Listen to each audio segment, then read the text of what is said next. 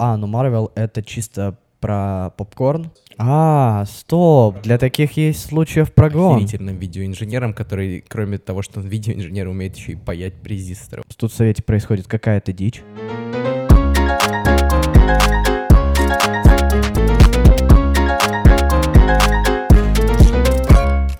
Всем привет.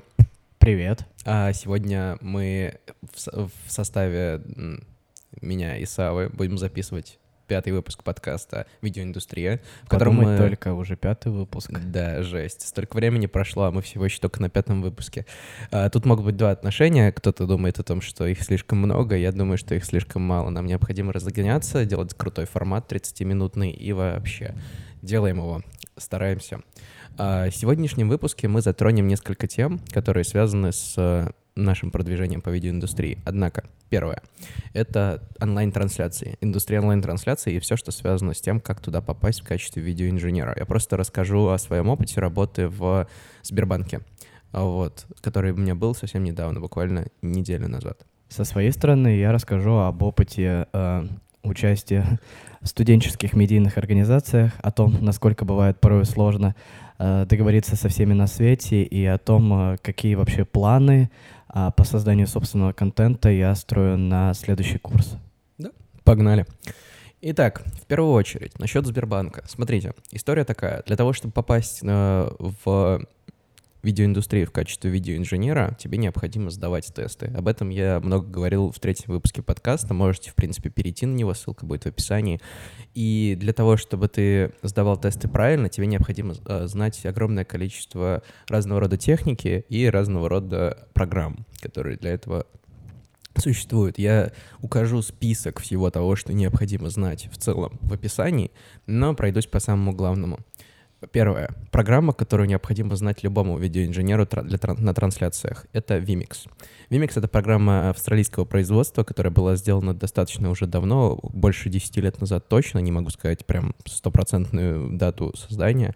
У нее было очень много билдов, сейчас идет 24-й билд, и а, суть программы состоит в том, что тебе э, дается на вход куча input ов, ну, то есть входов.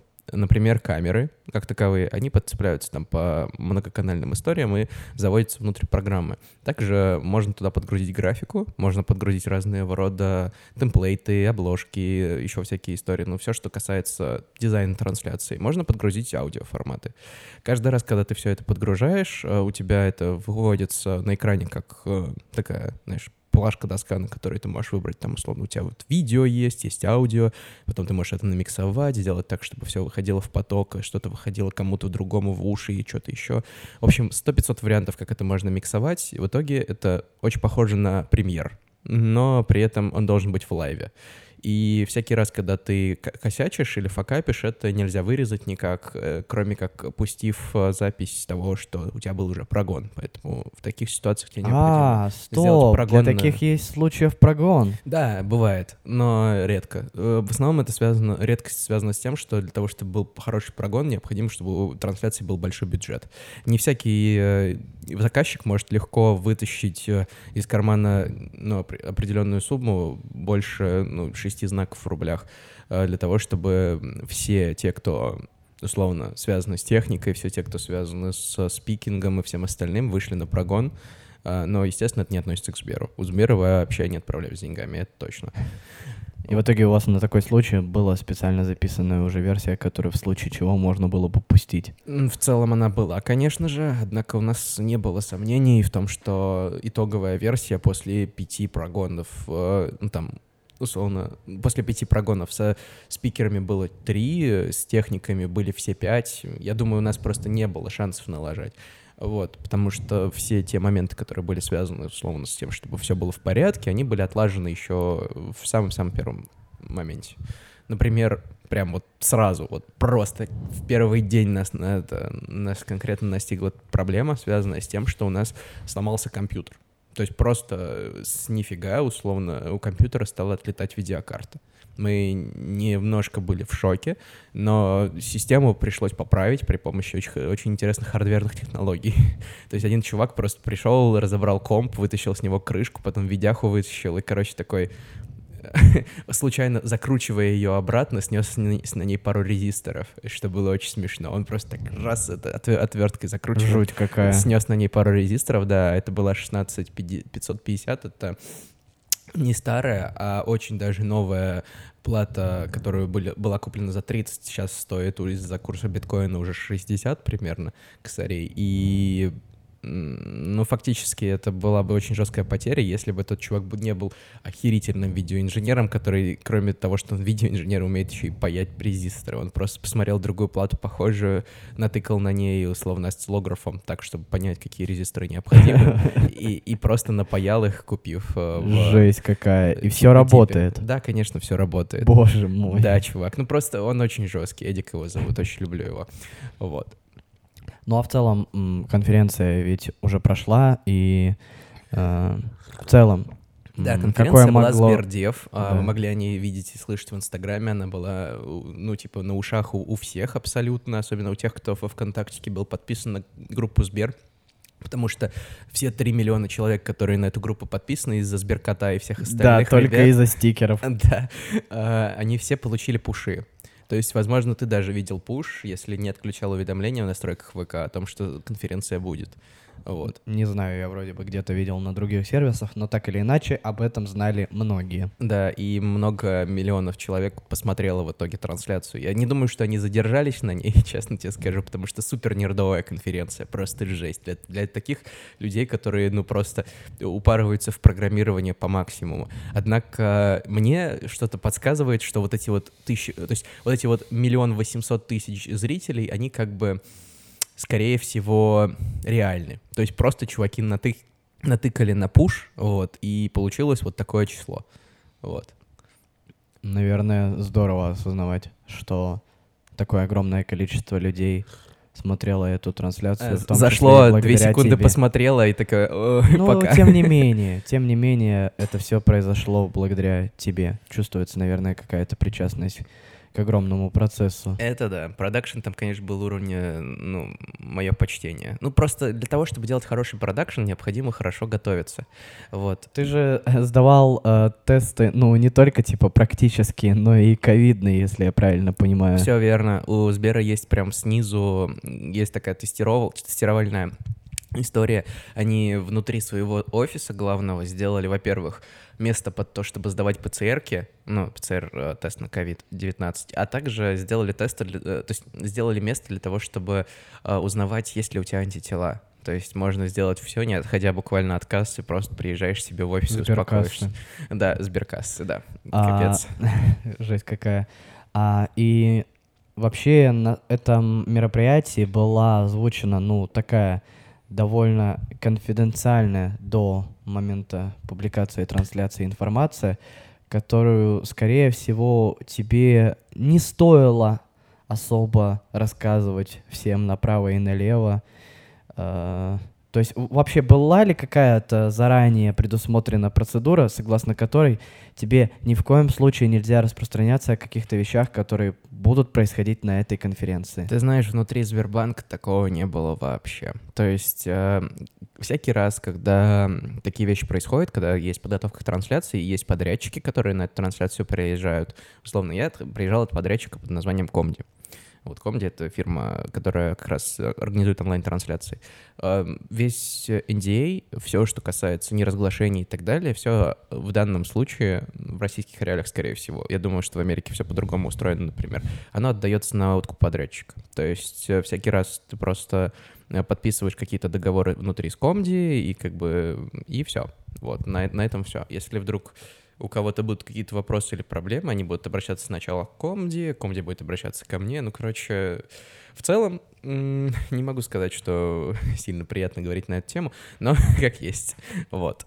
Однако, едем дальше. Насчет э, Сбердева. Просто рассказываю основную канву. Э, для того, чтобы быть видеоинженером на такой конференции, тебе необходимо, первое, знать, что такое Vimix, это, о котором я уже рассказал, знать, что такое Zoom и что такое Zoom Rooms. То есть э, Zoom — это платформа, которую все использовали в течение пандемии. Вот Zoom Rooms использовал не каждый. А, даже многие видеоинженеры говорят о том, что Zoom Rooms для них это как будто бы ну, что-то совершенно новое. Это такой агрегатор, при помощи которого можно выносить управление Zoom на планшет, например. То есть у тебя условно есть клиент на компе на основном, есть клиенты на компах, которые связаны с, ну то есть которые будут являться типа а, компами приемниками для человека, который ну, сидит там, условно, как модератор, разговаривает с людьми. И есть также планшет, с которого видеоинженер может просто добавлять людей, убирать людей. И здесь, в свою очередь, я вставлю свои 5 копеек, потому что мне довелось работать с этой программой. А, все дело в том, что как раз-таки в эпоху пандемии а, в той организации, где я работаю дополнительного образования, очень было важно быстро перейти на эти рельсы дистанта, и мы сделали это довольно оперативно и качественно, из-за чего мы а, сохранили у себя довольно большой а, а, объем, довольно большое количество учеников а, в школе. И да, на самом деле эта программа очень помогла для того, чтобы собрать э, ребят э, по маленьким каким-то а, аудиториям. По комнатам, получается. Ну да. да. Ну вот. И фактически Zoom Rooms — это действительно очень подходящая программа для того, чтобы вести онлайн-трансляции, в которых, ну, например, люди звонят э, по Zoom для того, чтобы узнать какой-то вопрос у спикера. Вот, это просто офигенное решение. Едем дальше. А, я могу приложить, в принципе, фотки, с того, с того момента. Они, конечно, такого э, лайтового бэкстейджного формата, когда ты просто достал телефон и сфоткал, что было, но как есть. Могу приложить просто фотки того, что происходило все это время. У нас была рубка, в которой был спикер и также был ведущий. Вот. Э, они стояли на одном и том же фоне, и просто, ну, из-за того, что камеры смотрели в разные стороны, фактически получалась э, какая-то история. То есть э, спикер говорит что-то, потом режиссер трансляции переключается на ведущего, он там делает технический перерыв там или выдает какую-то аудиоисторию, ну, о том, что, что будет происходить дальше, например. Или там переходите по вкладке вот туда. Потому что там было несколько комнат, условно, одна из них была Сберклауд, в которой мы находились. Это как раз вот те, кто говорили про то, что такое Сберклауд. Это облачный сервис для программистов, который необходим, э, ну, тем программистам, которые действительно э, ведут э, большую компанию. Ну, то есть Например, моей девушке, программисту, не было интересно в этом Сберклауде, потому что она, хотя и программист, но она ведет фактически историю с, с буквально там, ну, там шестью людьми или около того. Этого мало. Соответственно, Сберклауд нужен для тех людей, которые ведут прям большой бизнес. Вот. Так, ладно, спустились к Сберклауду, вернемся обратно просто к Сберу. А, во время того, как ты делаешь Сберконференцию, тебе необходимо Первое, не накосячить. Второе, просто сделать так, чтобы все работало. Третье, большую часть времени ты сидишь и ничего не делаешь, потому что все уже и так отлажено. Вот. В первый день у нас было много косяков, видеокарта та же самая, но на следующий же день мы просто принесли новый компьютер, старый, ну, там, пере, пересобрали, сделали так, что он тоже работал. Вот, и с новым компьютером, с новыми силами просто продолжали двигаться дальше, и каждый раз на всех тестах делали все правильно. Вот и все. Ну, в конце просто был э, генеральный прогон и просто и сам онлайн-эфир, который вышел уже там, 20 и миллион числа. просмотров ну, в итоге. Больше, на самом деле, чем миллион, но как есть. Вот. Насколько я, я понимаю, э, это далеко не последний твой опыт за недавнее время участия в конференциях крупных а, а полу-IT, полукоммуникационных компаний, потому что ты же недавно участвовал в какой-то истории от Теле2. Да, это, конечно, так. Однако с Теле2 немножко другая история в том плане, что там был сильно меньший бюджет. Необходимо было сделать а, трансляцию одного ведущего, который как бы, как бы говорит со спикером, то есть как бы говорит с, с людьми внутри своей сети, да, там, условно, он говорит какие-то вещи, он выдается в эфир, и люди в комментариях как будто задают вопрос. Ну, то есть это был какой-то, знаешь, стандартный абсолютно он- онлайновый формат. Ну, то есть это было не настолько круто крупно, скажем так. Однако для того, чтобы это сделать, нужно было примерно все то же самое, то есть притащить звукаря, режиссера, видеоинженеров тучу для того, чтобы они расставили свет, расставили камеры, расставили компы все так, чтобы это было удобно и комфортно для всех. А, сделать так, чтобы продюсеры были в порядке. Ну, короче, каждая такая онлайн-трансляция, она фактически действуется по одному и тому же принципу, за исключением каких-то прямо супер тонкостей, либо за исключением разницы в бюджетах. Все более-менее просто, но при этом для того, чтобы этим заниматься, необходимо знать конкретные точные, точные штуки. Вот.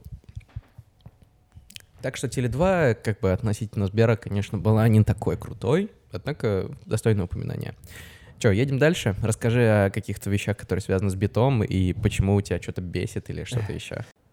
Ну, если говорить о каких-то вещах в бите, то бесят они скорее не совсем меня. Все дело в том, что я залетел вообще в бит э, крайне странно. Я не был ни на выезде, ни на каких-то других мероприятиях, на которых, в принципе, обсуждалось, э, что мы вообще делаем и где каждый мог бы рассказать о наболевшем. То есть и меня эта история вообще до какого-то момента не касалась, потому что я, в принципе, охреневал от жизни. Uh, первые несколько месяцев пока жил в Москве, потом случился дистант, потом я вернулся и вроде как понял, ну да, да, в принципе, я понимаю, чем здесь заняться. Вот, параллельно я еще занимался абсолютно uh, непонятной для многих и, историей подкастов, то есть вообще создание подкастов лежало исключительно на мне, uh, поэтому я с головой вообще окунулся в их продакшн и Э, меня другие вещи особо не волновали, в принципе, как, например, э, съемка видосов. Вот. Но в последнее время мне как бы стали многие говорить, что мне следует больше э, быть в кадре. Вот, соответственно, я стал больше вовлекаться в эту историю и понимать, что э, многие ребята из тех, с кем мне доводится работать, довольно клевые. Мне, в принципе, с ними интересно болтать не только о продакшене, но и, в принципе, о каких-то отдаленных э, личных Назови историях. именно. Да, неважно. Э, короче, все дело в том, что они начали потихоньку делиться всеми теми историями, с которыми они сталкивались при работе в БИТе, в частности, при работе со студсоветом. А, и ты все больше и больше начинаешь понимать действительно, что в студсовете происходит какая-то дичь, а, и ребятам, даже несмотря на то, что у них в статусе написано э, там самая студенческая СМИ, не дают должным образом развиваться как СМИ, потому что, по сути, э, вся их работа э, устроена таким образом. Есть какие-то студенческие организации, которые находятся под патронажем студсовета, у них происходит какое-то мероприятие, происходит заказ на съемку репортажа, ты делаешь этот репортаж, выпускаешь его, тебе говорят, все херня, ты его кучу-кучу раз переделываешь, пока наконец-то э, не найдется тот вариант, который понравится главе той или иной студенческой организации. Если вдруг э, тебе удастся запечатлеть главу студ организации в своем виде, то, скорее всего, он его гораздо быстрее э, опустит в итоге в эфир, в интернет, как хотите называйте. И, короче, от СМИ, по сути, ничего не остается, потому что теряется твое личное отношение к ситуации, к мероприятию, теряется твой творческий подход и вообще хоть какой-то, хоть какая-то инициатива со, с твоей стороны. Поэтому э, большинство людей очень, э, ну, некомфортно уже теперь относятся к репортажам и по большей степени отказываются их снимать.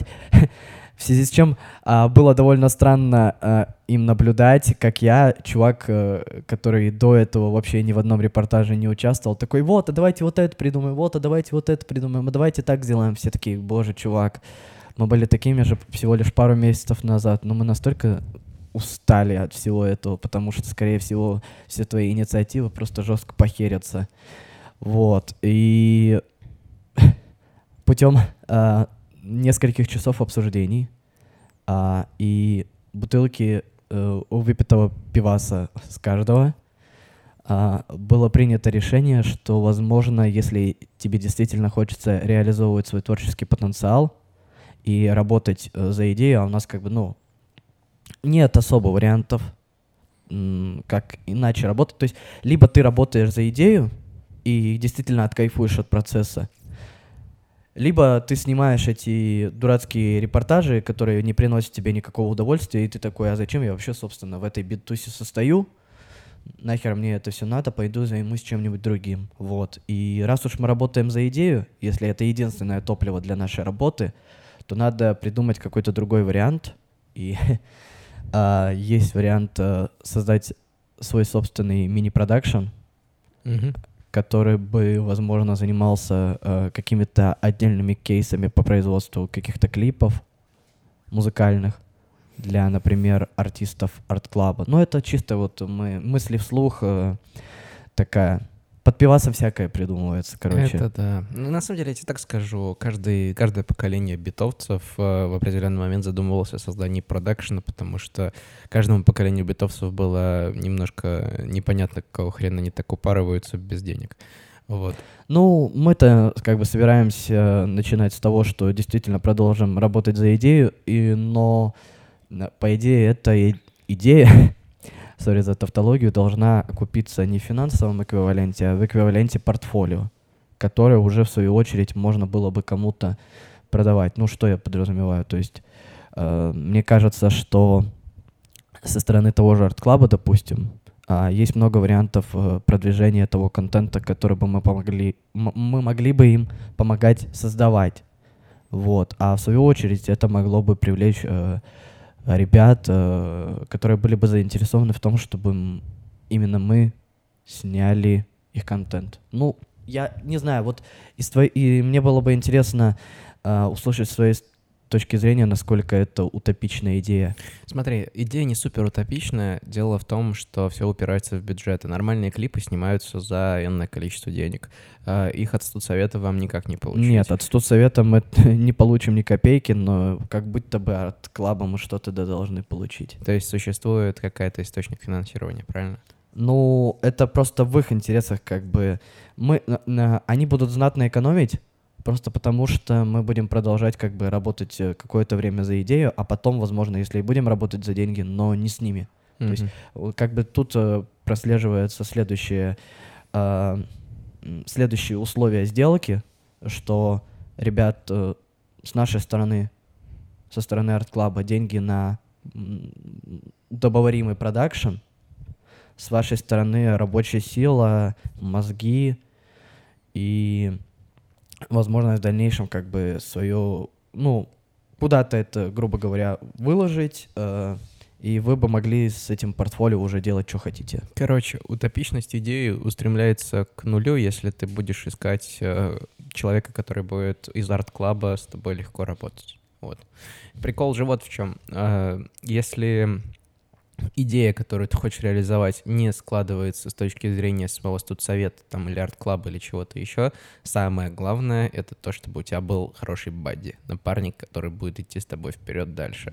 Потому что всякий раз, когда я делал какие-то внутри, ну, то есть внутри фактически бита силами, бита проекты, которые к биту никак ни, ни хрена не относятся, самое главное было э, заручиться поддержкой человека, который будет рядом с тобой, близок, и, и при этом он будет из той организации, которая будет будет готова это все делать. То есть, условно, была же история, связанная с клипом, который рассказывал несколько подкастов назад. Так вот, а, единственное, что мне помогло вывести эту работу, хотя она была невероятно сложна с точки зрения ситуативной истории и всего остального, и то, что нужно было на ней куча оборудования, которое, нужно, которое фактически было битовским, вот, и как бы то, что у нас сейчас получилось согласовать, сделать и так далее, все было исключительно из-за того, что у меня была поддержка в плане э, лиц из бита. То есть был Леха Вахтин, был Ярик Колесов и еще несколько человек, которые нам очень сильно помогали, но уже не избита. Вот. Короче, твой план действий на данный момент — это, в первую очередь, заручиться дружеской поддержкой от одного из человек, из людей в арт-клабе, которому или при помощи которого ты хочешь делать эти клипы. Второе — находить э, людей внутри бита, которые готовы на все это дело. Третье — заручаться поддержкой Лехи Вахтина того же самого, например, для того, чтобы получить оборудование на те моменты, когда тебе это нужно. Все. Это твой план максимум, который ты можешь вырулить и получить э, карт-бланш на что угодно. Проблема-то вот в чем. Согласование, не согласование, неважно. Главное, чтобы контент в итоге был хороший. Это точно. И я сначала довольно такой смел. Да, давайте, типа, что? А потом я думаю, а сумею ли я, даже несмотря на то, что те первые работы, которые я снимаю в рамках бита, э, так э, классно залетают, типа, в наши тусовки. Все говорят, типа, о, они хорошо проработаны. Ты, несмотря на то, что это твои, типа, первые ролики, по которым мы можем оставить о тебе первое впечатление, несмотря на это первое впечатление, оно, типа, очень достойное. Мне было приятно это слышать. Короче, несмотря на все это, несмотря на то, какие смелые творческие решения, как вообще, в принципе, с каждым месяцем вырастает так или иначе общий продакшн видосов, ну, с нашей точки, со стороны продюсеров. все равно как будто бы это очень смелая э, заявка. Да, это слишком смело для того, чтобы этим заниматься в одиночестве. Так, поэтому собирай команду и действуй внутри команды. Вот. Окей, а, возвращаемся от а, бита и внутренних терок со студсоветом и всех остальных. Возвращаемся в сторону видеоиндустрии как таковой. А, сейчас мы не так давно видели один и тот же трейлер фильма из киновселенной Марвел, который ну, выйдет совсем скоро. Это фильм Eternals. Через я... полгода, если мне не изменяет память. Да, я, если честно, не очень понял суть конвы фильма, поэтому я даю Саве возможность как гику и фанату, так сказать, тут раз... Ну, в общем, э, расколоть эту поляну. Вот, давай. Ну, все дело в том, что за основу фильма была взята, ну, довольно неочевидная команда супергероев. И, в принципе, этот подход э, довольно часто применим э, в кин- ну, создателями киновселенной Марвел, потому что вообще они первым своим фильмом взяли Железного Человека, персонажа, который вообще был, ну, не особо популярен. То есть, если бы они, допустим, взяли первым того же Капитана Америку, э, там, Халка, допустим, это был бы более объяснимый шаг, потому что все гораздо лучше знают этих персонажей и с большей, возможно, уверенностью готовы пойти на них в кино. А тут как бы Железный Человек, что за чел? А, вот. Э, затем подобная же история прослеживалась, скажем, э, со Стражами Галактики, когда все подумали, да кому вообще в здравом уме захочется посмотреть э, на захочется посмотреть фильм про команду, в составе которой есть там живое дерево и говорящий енот. В итоге Стражи Галактики стали э, таким хитом, и ну вообще как бы Джеймс Ган создал создал настолько уникальный проект, который заполучил себе вообще целую толпу фанатов. Это да, точно. То есть как бы тактика подобная, что мы берем м, особо непопулярных персонажей и оживляем их, м, наполняем их э, фанатской любовью, угу. она ну, работает безотказно, и они делают примерно то же самое. Но тут э, есть э, такой важный фактор, что как будто бы Кевину Файге, угу. э, директору м, Marvel Studios, Marvel Entertainment, э, сейчас как будто бы интересно больше удариться в серьезность своих проектов. То есть как будто бы э, отгородить себя от претензий, что, а, ну Marvel это чисто про попкорн, uh-huh. это чисто про посмеяться, это чисто посмотреть за там драчками, взрывами и всем таким прочим. То есть они, у них уже была такая заявка в виде сериала «WandaVision», который вышел несколько месяцев назад. Там было много экспериментов, связанных с, со съемкой э, серий в стилистике определенных сериалов определенных эпох, американских эпох. Вот. И здесь уже э, Файге как будто бы интересно ворваться, может быть, даже в Оскаровскую гонку, потому что режиссер этого фильма не абы кто, а Хлоя Чао — это первая режиссерка вообще, если, ну, да, это, по сути, первая режиссерка киновселенной Марвел, которая получила Оскар. Угу. А, и вообще весь подход к фильму такой серьезный, а, очень м- м- медленный. Очень dc Очень dc а, как будто бы должен приблизить Марвел Э, к избавлению от вот этого дурацкого ярлыка, что Марвел это только про посмехушки. Mm-hmm. И что как будто бы это разорвет какой-то барьер на пути к Оскару. Да уж. А, но вопрос, так ли это надо, короче. Так mm. ли это надо Марвел? Ну, то есть они уже, в принципе, заняли какую-то нишу. Возможно, да. Файги — это не тот человек, который готов сидеть на одном месте в одной своей нише, он готов постоянно экспериментировать. За это его можно, в принципе, только похвалить. А отъявленным фанатам Марвел, киновселенной Марвел, будет э, интересно взглянуть на этот фильм просто потому, что эти персонажи э, стояли у истоков вообще зарождения, ну вот как бы самой вот этой галактики, вселенной Марвел. Uh-huh, uh-huh.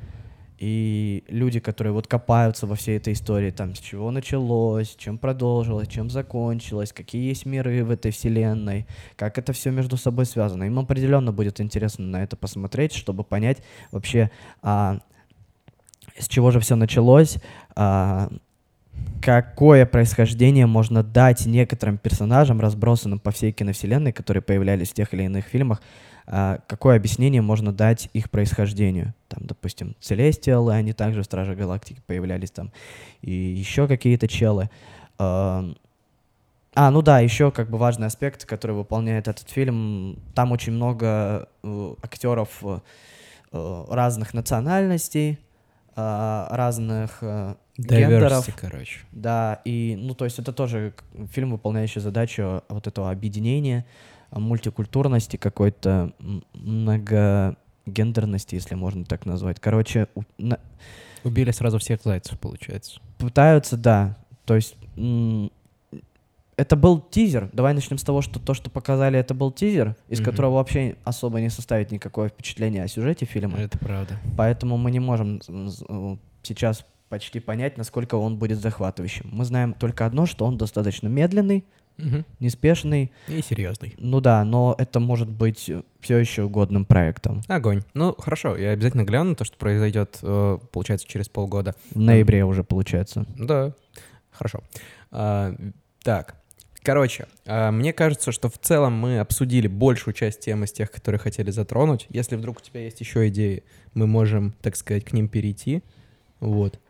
Но в целом 40-минутный а, вернее, нет. Что я говорю? 40 минут у меня просто запись идет. На самом деле мы пишем в течение 30 минут этот подкаст «Видеоиндустрия». А, пятый выпуск. А, сегодня а, 26 мая 2021 года. Мы Скоро сессия. Наконец-то находимся в одной комнате и наконец-то пишем э, на замечательный сетапчик. Ну, прошлом выпуске подкаста, если вы его вдруг не слышали, мы писались из разных городов. Вот. Он... Это был довольно интересный опыт. Да, можете тоже зачекать, потому что он получился прикольным, смешным и интересным. Едем дальше, ребят. Оставайтесь с нами и до скорых новых встреч. Пока. thank you